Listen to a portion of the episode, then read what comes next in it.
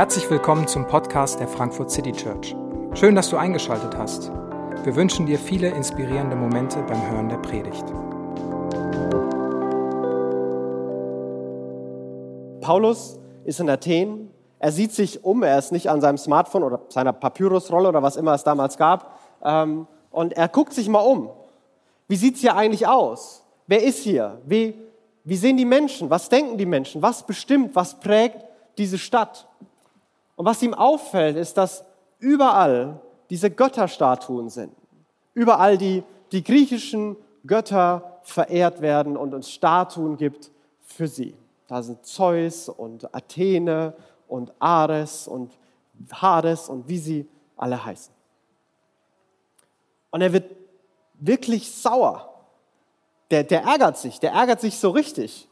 Ich habe mich gefragt, sag mal, Paulus, was regst du dich denn so auf? Das ist überhaupt gar nicht deine Stadt. Du bist da zu Besuch, guck dich um. Also wenn ich jetzt als Tourist in ein anderes Land gehe und in den buddhistischen Tempel gehe, da werde ich ja auch nicht sauer und wütend, dass da ein buddhistischer Tempel steht. Da hole ich vielleicht mein Handy raus, mache ein Foto, mache ein Hashtag drunter und zeige der ganzen Welt, dass ich kulturell gebildet bin. Aber Paulus ärgert sich. Paulus wird, wird wütend. Und ich glaube, das liegt daran, weil er einen, einen Blick auf die Stadt und einen Blick auf die Menschen hat, die gar nicht so sehr von ihm und seinem Vorlieben geprägt sind. Es geht hier nicht darum, dass Paulus irgendein ignoranter Typ ist. Es geht auch nicht darum, dass er intolerant die Ideen, die die Leute von Göttern hatten, verurteilt und ablehnt. Aber Paulus sieht diese Stadt und sieht, was diese Stadt prägt. Er sieht die Ideen, die hinter diesen Göttern stehen. Das ist eine Weltanschauung. Wie glauben Menschen, das Leben funktioniert?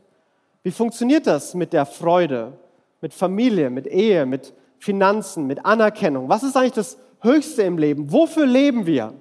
Und all diese Fragen werden beantwortet. All diese Fragen werden von Spiritualität, von Göttern beantwortet. Und sie hatten viele Götter, weil jeder Gott war so ein Spezialist und hat seine eigene Antwort gegeben. Und Paulus sieht das und merkt das. Und ich glaube, das eine, was ihn ärgert, ist, dass es die Menschen, die er in dieser Stadt sieht, dass die unter manchen dieser Vorstellungen leiden. Dass manche dieser Vorstellungen total gut klingen, total gut gemeint sind, aber irgendwie doch nicht ganz ans Ziel kommen. Dass sie gut gemeint sind, aber die Leute nicht an das Ziel führen, wo sie hinkommen sollen. Dass manches an Fülle, manches an Frieden ausbleibt. Wenn ich in die Stadt Frankfurt gucke und was die Stadt hier prägt, welche Ideen. Wir haben keine Götterstatuen. Wir glauben nicht an viele verschiedene Götter. Ein Gott des Geldes und ein Gott der Familie und ein Gott der sozialen Medien oder was auch immer. Wir haben aber immer noch Ideen, die das bestimmen. Und diese Ideen, die das bestimmen, für die benutzen wir sogar zum Teil religiöse und spirituelle Begriffe. Also für die Karriere muss man Opfer bringen. Der, der Partner ist der Angebetete oder die Angebetete. Meine Familie ist mir heilig. Das sind alles pseudo-religiöse Begriffe, die für diese Dinge verwendet werden. Und auf einmal hängen auch an Karriere, an Familie, an Ehe, an meinem Image, an dem, was ich kann, hängen all die Fragen, die früher in der Religion gehangen sind. Wie werde ich glücklich? Wie werde ich erfüllt? Wie bekommt mein Leben ein bisschen Sinn und ein bisschen Richtung? Wie stelle ich sicher, dass ich nichts verpasse? Wann, wann komme ich endlich an, da wo ich ankommen soll? Und wenn ich die Stadt Frankfurt sehe, dann sehe ich eine Stadt, die Wahnsinn manchmal ist, die gestresst ist, die, die von A nach B rennt, ohne genau zu wissen, warum sie so schnell von A nach B rennt. Ich sehe mich in Freundenkreisen und Familien um und sehe, wie manche Menschen ein ganz schönes Paket zu tragen haben. Wie manche Familien und manche Ehen ganz schön ganz schön beladen sind und ganz schön kämpfen. Und es macht was mit mir. Manchmal machen mich Dinge wütend, manchmal machen mich Dinge traurig, aber das ist nichts, was ähm, mich kalt lässt, was einfach so vorbeizieht. Und ich glaube, wenn wir manchmal die Augen heben und uns umgucken, dann, dann sehen wir Dinge, die uns nicht kalt lassen. Dann, dann sehen wir Dinge, die uns ärgern, die uns traurig machen, die wir gerne anders hätten. Und Paulus hat dieses Herz. Und dazu kommt, dass er Erfahrungen und Erlebnisse mit Gott gemacht hatte, dass er sagt, dieser Gott ist der allergrößte, beste und in dem finde ich alles und ich will, dass dieser Gott bekannt wird. Und die Summe daraus, seine Leidenschaft für Menschen, seine Leidenschaft für Gott, die ärgert ihn. Aber wenn wir sehen, wie er dann reagiert und wie er auf die Menschen eingeht, dann merken wir, er ist gar nicht auf die Leute sauer. Er macht den Leuten gar keine Vorwürfe, hält ihnen eine Moralpredigt oder behandelt sie von oben, sondern so beginnt er darüber zu sprechen. Also er beginnt zu reden und sagt, als ich nämlich durch die Straßen eurer Stadt ging und, mit, und mir eure Heiligtümer ansah, da stieß ich auch auf einen Altar mit der Inschrift für einen unbekannten Gott. Ihr verehrt also ein göttliches Wesen, ohne es zu kennen. Und nun gerade diese euch unbekannte Gottheit, die verkünde ich euch.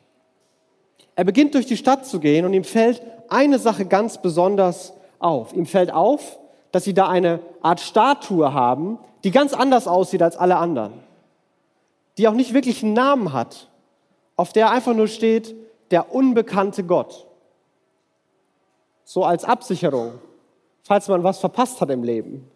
Dass falls am Ende doch irgendeine andere Religion recht hatte, falls man doch irgendeinen Gott vergessen hat, dass dann der gebildete Athener sagen kann, nee, wir haben dich gar nicht vergessen, da war doch die Statue. Die Angst, was zu verpassen, die Angst, dass es nicht reicht, dass man nicht ankommt, dass es da irgendwas noch gibt, was wir übersehen haben, die ist vielleicht so alt wie die Menschheit. Und ich finde es ganz spannend, dass sie das in so einer, in so einer sichtbaren, greifbaren Form mitten in der Stadt aufgebaut haben. Und all, für alle das okay war. Hey, wir alle wissen, es, es fehlt irgendwas. Wir alle wissen, wir haben Angst, was zu verpassen. Wir wollen uns gerne ein paar Möglichkeiten offen halten. Wir sind zwar von Zeus mehr oder weniger überzeugt, aber vielleicht, nur vielleicht, ab und zu gehen wir auch mal zu diesem unbekannten Gott, damit wir auch da genug Punkte, genug Punkte sammeln. Und ich glaube auch heute ist, dass die Angst, etwas zu verpassen, etwas, was Menschen bis heute zutiefst prägt. In allen Lebensbereichen. Auch in denen, von denen wir uns die Hoffnung erwarten, unsere Karriere. Wir halten uns Möglichkeiten offen. In Partnerschaften, Ehen und Familien, da, da halten sich Leute Möglichkeiten offen. Vielleicht kommt ja noch was Besseres.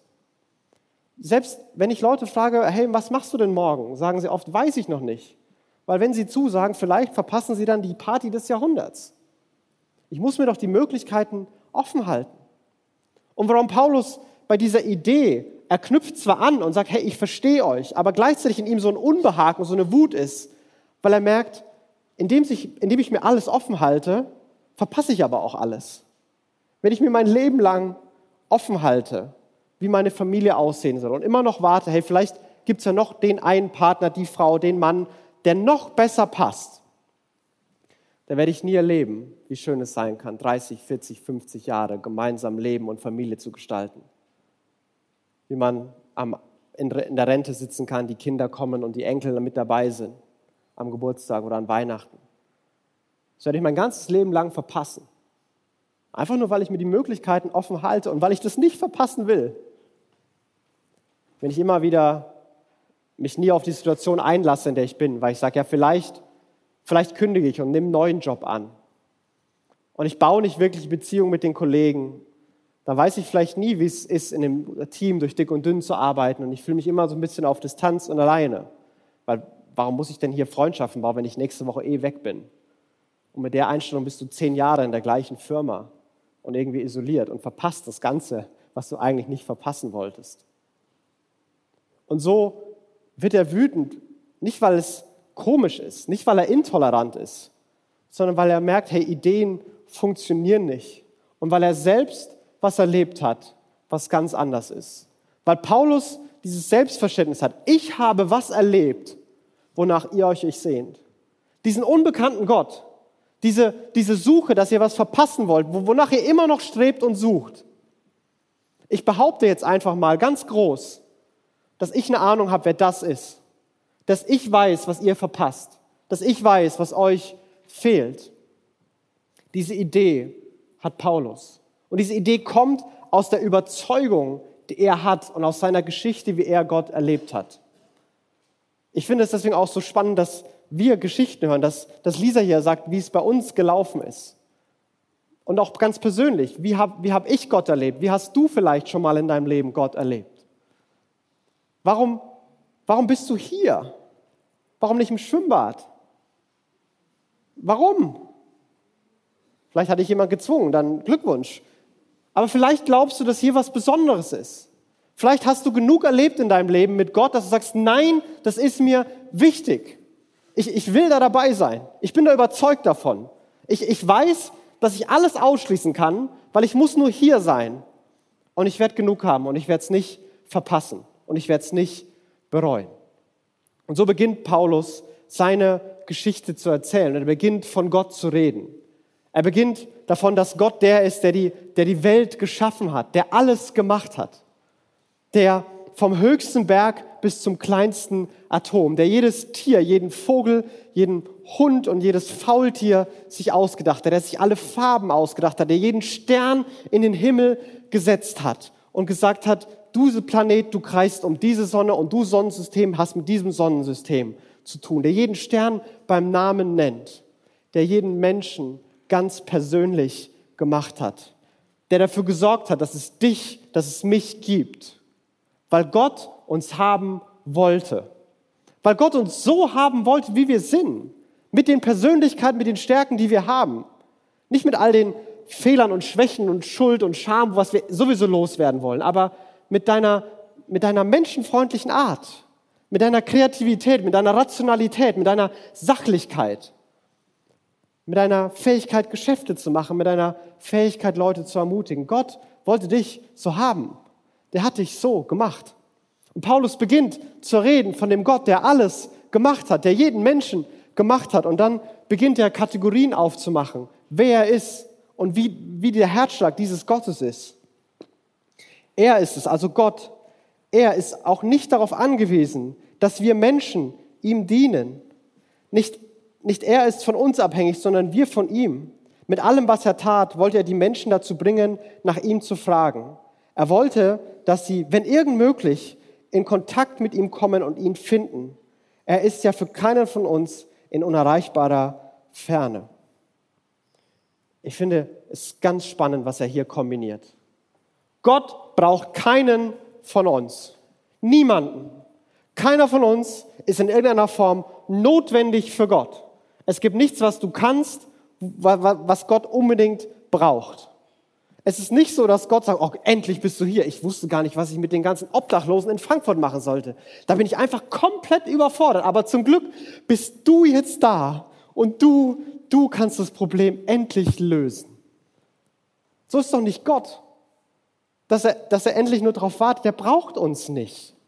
Wir sind nicht so wichtig, dass sich die ganze Welt um uns dreht. Und das ist erstmal eine ganz befreiende Botschaft. Das, wir sind gar nicht so wichtig. Wir sind gar nicht so groß, wie wir glauben. Paulus erlebt das so. Aber der Gott, der uns nicht braucht, dann heißt es, alles, was er getan hat, dient dazu, dass Menschen auf die Idee kommen, mit ihm Kontakt aufzunehmen. Er braucht niemanden und will doch alle. Er braucht keinen. Er lädt keinem von uns diesen riesen Erwartungsdruck auf. Ohne dich bin ich nicht komplett. Du bist die Lösung. Du musst meine Erwartungen erfüllen. Durch dich kann ich mich verwirklichen. Er legt es niemandem von uns auf. Er macht die Welt schön. Er macht sie gut. Er schenkt uns Dinge, die uns Freude machen. Und all das tut er, weil er sagt, er möchte, dass Menschen mit ihm in Kontakt kommen. Dass Menschen mit ihm in Verbindung treten. Gott ist nahe, heißt es dann. Gott ist fern von niemandem. Ich weiß nicht, wie du dich heute Morgen gefühlt hast.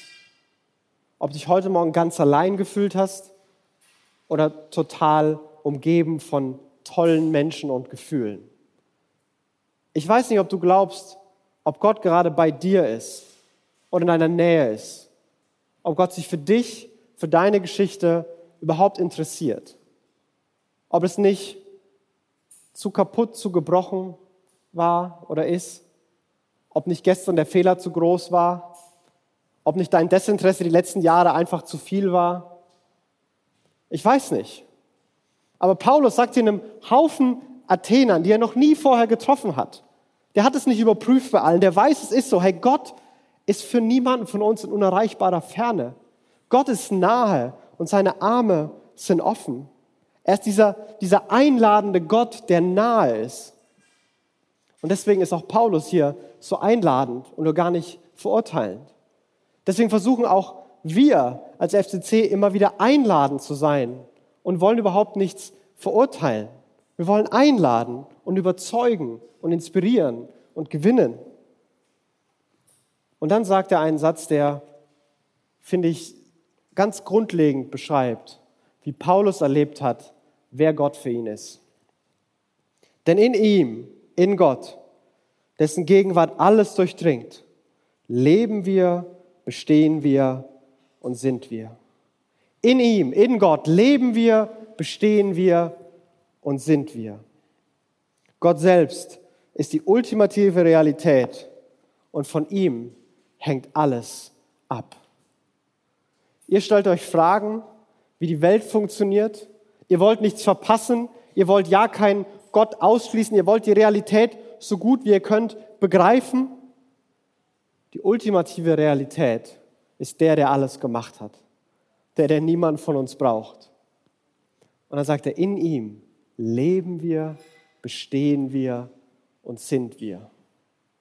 In ihm finden wir, erleben wir, was wir tatsächlich brauchen.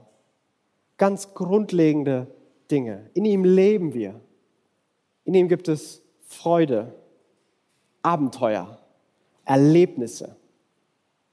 In ihm bestehen wir. In ihm gibt es Halt, Trost, Sicherheit. In ihm sind wir. Da gibt es Ruhe. Da gibt es ein Zuhause. Da gibt es Sicherheit. Ich weiß nicht, was davon du schon mal erlebt hast. Ich weiß, dass wenn wir einige hier nach vorne holen würden und sagen, hey, wie hast du Gott erlebt, dass manche von uns diese Geschichten erzählen können, dass wir in Gott eine Freude gefunden haben, eine Sicherheit, einen Trost, einen Halt, Hoffnung, Ruhe, Zuhause, dass wir angekommen sind, dass wir vielleicht in vielen Bereichen unseres Lebens uns die Frage stellen, machen wir alles richtig, verpassen wir was? Aber nicht hier, nicht im Zentrum. Da haben wir gefunden, was wir brauchen. Paulus scheint gefunden zu haben, was er braucht. Und er versucht wirklich einladend und werbend zu sein. Und er zitiert einen der, der griechischen Philosophen. Oder wie es einige eurer Dichter ausgedrückt haben, er ist es, von dem wir abstimmen. Wenn wir nun mal von Gott abstimmen, dann dürfen wir nicht meinen, die Gottheit gleicht jenen Statuen aus Gold, Silber oder Stein, die das Produkt menschlicher Erfindungskraft und Kunstfertigkeit sind. Er ist es, von dem wir abstimmen. Und er zitiert jemanden. Er sagt, hey, ihr, ihr habt ja die richtige Idee. Ihr seid ja auf dem richtigen Weg. Wisst ihr, jemand von euch, der hat mal was, was total Kluges gesagt. Von Gott kommen wir alle. Von dem stammen wir alle ab. Aber dann seid ihr abgebogen. Dann habt ihr geglaubt, dass in Statuen aus Gold, aus Stein, aus Silber, dass, dass da Gottheiten drinstecken. Dass es da die Beziehung, dass da die Verbindung zu finden ist. Dass Sicherheit, Ruhe, Erfüllung daher kommt, dass ihr in den richtigen Tempel geht. Aber wisst ihr, so ist es nicht. Und er beginnt total wertschätzend. Und die ganze Zeit redet er total verständlich. In dem ganzen Kapitel zitiert Paulus kein einziges Mal wörtlich seine Tradition des Alten Testament. Kein einziges Mal. Aber all die Gedanken finden sich von vorne bis hinten im Alten Testament. Er spricht eine Sprache, die die Leute verstehen. Er, er gibt sich Mühe, verständlich zu sein. Als FCC haben wir das seit zwölf Jahren versucht. Das klappt mal mehr, mal weniger. Aber wir versuchen, verständlich zu sein. Wir versuchen, sprachfähig zu sein. Nicht irgendeine christliche Geheimsprache sprechen, wo wir äh, Christsein für Dummies irgendwie so ein Heft austeilen müssen, dass alle Leute mal lesen müssen, was der Prediger da vorne jetzt gemeint hat. Sondern dass wir verständlich sind dass es was mit dem Leben zu tun hat, dass es wertschätzend und verständlich ist. Aber gleichzeitig sprechen wir verzerrte Vorstellungen vom, von Gott und vom Leben auch an. Paulus ist nicht gekommen, um einfach nur zu sagen, hey, ihr seid die Besten und macht einfach so weiter, wie es ist. Ihr seht ja, es läuft super. Sondern er ist gekommen, um zu sagen, hey, da gibt es voll die guten Ideen und eure Sehnsüchte, dass ihr nichts verpassen wollt, dass ihr nach, nach Frieden, nach Freiheit, nach Erfüllung, nach Freude sucht. Super. Aber wisst ihr, ihr habt ein paar Bilder von Gott, die das unmöglich machen. Ihr habt ein paar Vorstellungen, wie Leben funktioniert, die das unmöglich machen. Und bei den Griechen waren das ein paar andere als bei uns heute. Aber Ruhe, Frieden, Erfüllung, danach suchen wir immer noch. Und was, was wir glauben, welche Prinzipien uns bestimmen, sind, krempel die Ärmel hoch, gib jeden Tag dein Bestes und dein Leben wird super. Aber was, wenn nicht? Folge, folge einfach nur immer deinem Herzen. Was immer du fühlst, mach das. Deine Gefühle, die betrügen dich nicht. Ich probiere das mal eine Woche aus. Du wirst keinen Partner und keine Freunde mehr haben, wenn du eine Woche immer machst, wonach du dich jetzt im Moment fühlst. Aber wir haben das überall plakatiert. Du darfst nicht verpassen, halt dir so viele Optionen offen, wie du nur kannst. Lebe authentisch. Ja, aber wer bin ich denn? Mein, mein ungeduldiges Ich? Mein jähzorniges Ich? Soll ich wirklich authentisch sein? Wir haben diese Ideen und die sind gut gemeint, aber die halten ab von dem, wie es funktioniert. Und wir haben Bilder von Gott, die sind komplett verzerrt. Entweder ist er ganz distanziert und irrelevant, er ist böse und gemein, er ist der Spielverderber, der, der alte Mann mit dem Hammer, der nur wartet, bis wir endlich mal was Dummes machen, sagen oder denken, weil dann kann er den Hammer mal so richtig fallen lassen. Oder der kleine liebe Kuschelgott, der immer nur als Chile da. Wuhu. Und all das bringt uns nicht dahin, wo unsere Seelen hinwollen. Und deswegen spricht Paulus auch eine, eine Einladung aus. Das habe ich erlebt. Das sehe ich bei euch. Ich glaube, bei Gott, den ich kenne, könnt ihr es finden. Und hier, hier ist der Weg dahin. In der Vergangenheit hat Gott gnädig über die Verfehlungen hinweggesehen, die die Menschen in ihrer Unwissenheit begangen haben. Doch jetzt fordert er alle Menschen an allen Orten auf, Umkehr zu tun. Er fordert Menschen an allen Orten zur Umkehr auf. Das scheint das Geheimnis zu sein. Umkehr scheint das Schlüsselwort hier zu sein, wie man da reinkommt und andocken kann. Und Umkehr bedeutet, glaube ich, im Kern zwei Dinge. Das bedeutet zum einen eine Erkenntnis, dass ich auf einem falschen Weg bin. Eine Erkenntnis, dass der Weg, auf dem ich gehe, die Prinzipien, nach denen ich lebe, die Vorstellungen, die von, die von Gott, die ich habe, dass die nicht ans Ziel führen. Dass die nicht dahin kommen, wo ich hin will. Dass die eine Sackgasse sind. Oder noch viel schlimmer, dass die auf einen Abhang zugehen. Dass am Ende schief gehen wird. Und es ist die Erkenntnis zu sagen, hey, bei mir läuft was falsch. Und dann die, die bewusste Entscheidung, sagen, ich will mich neu orientieren.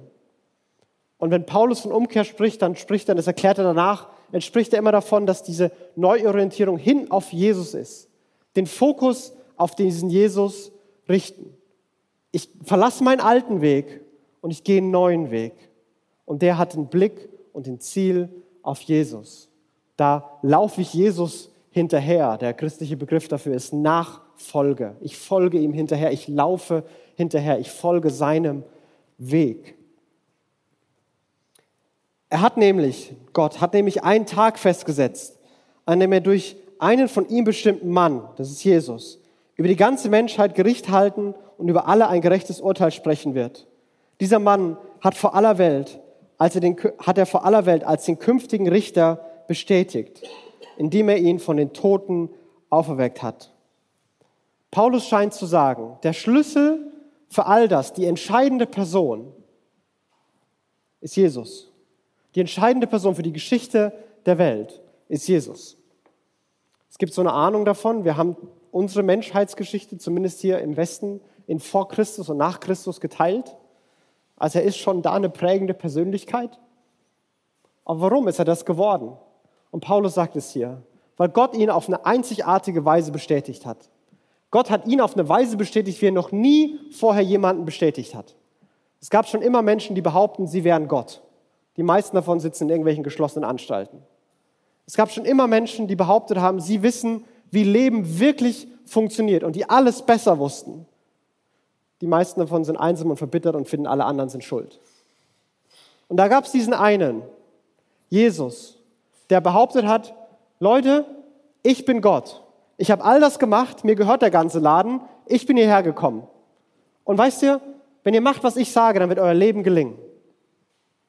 Und die Leute fanden es so gut, dass sie ihn umgebracht haben. Die haben ihn einfach gekreuzigt. Die sagen, nee, so ein Quatsch, hör auf zu reden. Und wenn du nicht aufhörst zu reden, dann sorgen wir dafür, dass du aufhörst zu reden. Und beim einzigen, und Jesus ist der einzige Mensch in der Weltgeschichte, bei dem Gott eingegriffen hat, gesagt, Leute, ihr habt ihn zwar gekreuzigt, aber der hatte recht. Und wisst ihr, woher ihr das wisst? Ich hole ihn aus dem Grab. Ich lasse ihn auferstehen. Er kommt wieder und er sagt die gleichen Sachen. Ich habe es euch doch gesagt. Ich bin Gott. Ich bin auferstanden. Glaubt ihr mir jetzt? So wie ich mir Leben vorstelle, so funktioniert es wirklich. Glaubt ihr mir jetzt? Und Paulus präsentiert diesen Jesus. Und für uns ist Jesus ganz persönlich, für mich ist Jesus ganz persönlich die entscheidende Figur, die entscheidende Person meines Lebens. Für die FCC war Jesus und wird Jesus immer die entscheidende Person und Figur sein. Aber warum? Was macht ihn so besonders? Was hängt da für eine Botschaft dran? Zum einen ist Jesus der, in dem sich der, der unbekannte Gott tatsächlich vorstellt. Jesus ist der, in dem der unbekannte Gott die Ideen von Gott, von der Welt, die wir nicht sehen und nicht kennen, die wir nicht greifen können, die werden greifbar und fassbar, die werden menschlich. An Weihnachten feiern wir, dass Gott sichtbar, fassbar wird, dass Gott sich beginnt vorzustellen. Jesus kommt nahe und zeigt seine guten Absichten. In Jesus kommt Gott nahe und zeigt seine guten Absichten. Die Welt war damals wahrscheinlich eine ähnliche wie heute. Nicht von den Methoden, aber im Kern von dem, was Menschen gedacht haben, gefühlt haben.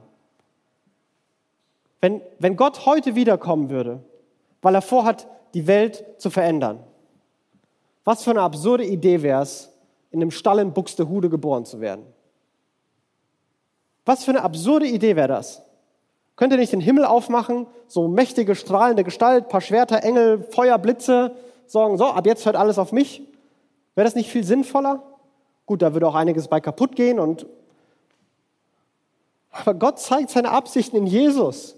Der wird ein kleines, hilfloses Kind, ein Mensch, der kommt und der dann